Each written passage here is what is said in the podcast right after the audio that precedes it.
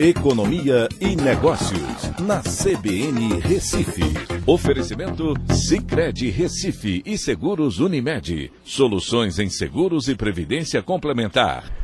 Olá, amigos, tudo bem? No podcast de hoje eu vou falar sobre.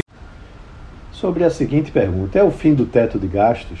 A aprovação da PEC dos combustíveis se mostrou como um abandono antecipado da política de teto de gastos adotada em 2016 e aumenta a percepção de risco fiscal do país.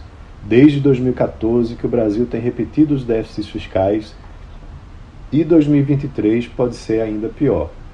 No dia em que o Brasil completa 28 anos do Plano Real, um dos seus tripés, né, do, é, justamente dessa política, o superávit primário, mais uma vez está ameaçado.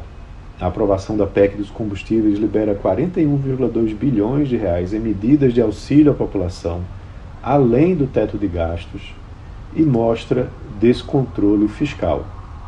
A PEC considera que o país está passando por uma situação emergencial causada pela invasão russa à Ucrânia, que jogou ainda mais gasolina na inflação, que já vinha subindo com a desorganização das cadeias produtivas com a pandemia. Ela é responsável por diversas medidas sociais, essa PEC em questão.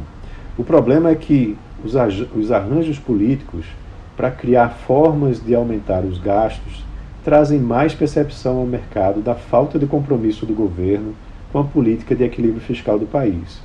Isso leva invariavelmente a juros futuros mais altos e desvalorização da moeda. O desafio de manter a credibilidade internacional é posto em xeque pois déficits recorrentes significam maior endividamento, uma dívida maior e um crescimento baixo, como visto no país nos últimos anos, levam a uma perspectiva maior de descumprimento do pagamento da sua dívida.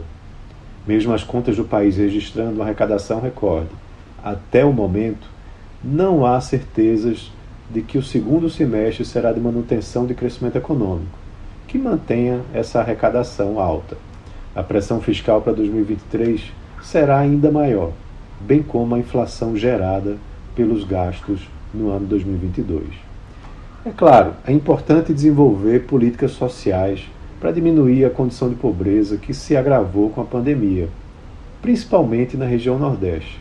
Mas contrapartidas fiscais precisam ser pensadas, como a reforma administrativa que não foi para frente e outras diminuições de gastos, como, por exemplo, no custo das eleições, que é muito elevado e que não acontecem.